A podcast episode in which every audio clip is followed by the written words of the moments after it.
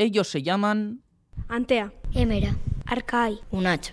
Son dos chicos y dos chicas de entre 10 y 11 años que, como todos, tienen sus aspiraciones para cuando sean mayores. Yo tenía pensado ser policía porque me gusta mucho el trabajo. Director de cine. De ciencia ficción. Médica.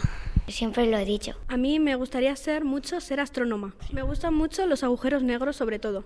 Con ellos hemos querido saber si los pequeños y las pequeñas de nuestra sociedad entienden la importancia de la igualdad o si conocen conceptos como machismo o feminismo. Al preguntarles, se remontan a tiempos pasados. Que hace tiempo, eh, por ejemplo, las mujeres no podían trabajar y se quedaban en casa haciendo las labores de casa. Que hace mucho tiempo los hombres tenían muchos más derechos que las mujeres porque se creían que eran superiores algo inconcebible para ellos hoy en día. Pues a mí ahora me parecería raro que una mujer no pudiera hacer lo mismo que un hombre porque pues ahora ha cambiado. Me parecería raro porque es algo injusto que por nacer de un género diferente no poder hacer las mismas cosas. Estás como infravalorando a un género por ser ese género en general. Y es que gracias a la educación que han recibido lo tienen claro. A mí me parece que un hombre y una mujer es lo mismo, o sea, tienen los mismos derechos, tienen las mismas capacidades. Hoy en día hay hombres que siguen creyéndose que son mejores que las mujeres. Creo que son iguales, lo único de diferencia que tienen es eh, en el cuerpo, esa parte, solo eso. Aún así, asumen que en su entorno hay situaciones en las que chicos y chicas van por separado, por ejemplo, en los deportes.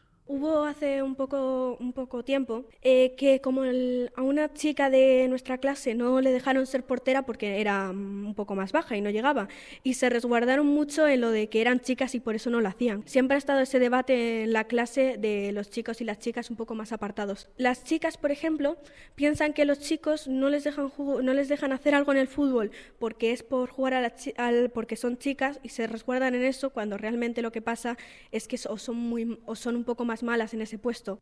Emera, que en los patios habitualmente juega con ellos, con los chicos, lo ha visto y lo ha vivido de primera mano.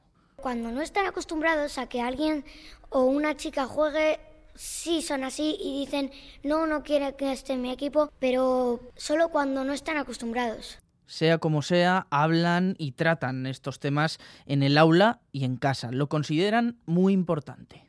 Le hemos hablado en muchos sitios, en el colegio, en casa, porque eso tiene mucha importancia, lo del machismo y el feminismo, porque eso no se debería hacer en ningún lado. Yo creo que es algo que se tendría que hablar en todos lados, porque la educación es lo más importante para que este tipo de casos no vuelvan a pasar y, intentemos llegar a, a, una igualdad entre entre las mujeres y los hombres. Pero también admiten que no todos sus compañeros le dan la misma importancia. Yo creo que todos sentimos que es importante, pero yo creo que se tendría que profundizar más en la educación de los niños. Todos piensan que es importante, pero hay gente como que le da igual y dice, pues bueno, vale, yo lo escucho, no hacen caso. Pero hay gente que lo escucha y dice, sí, sí, lo aprendo, pero luego no lo aplica en su día a día. Les pedimos una reflexión final. Estas son sus respuestas. Los derechos o todo lo que hemos estado diciendo deben ser para chicos y chicas que no haya diferencias. Hombres y mujeres son iguales, no hay diferencias y que nunca, nunca hay que abusar de ella. Si no hubiera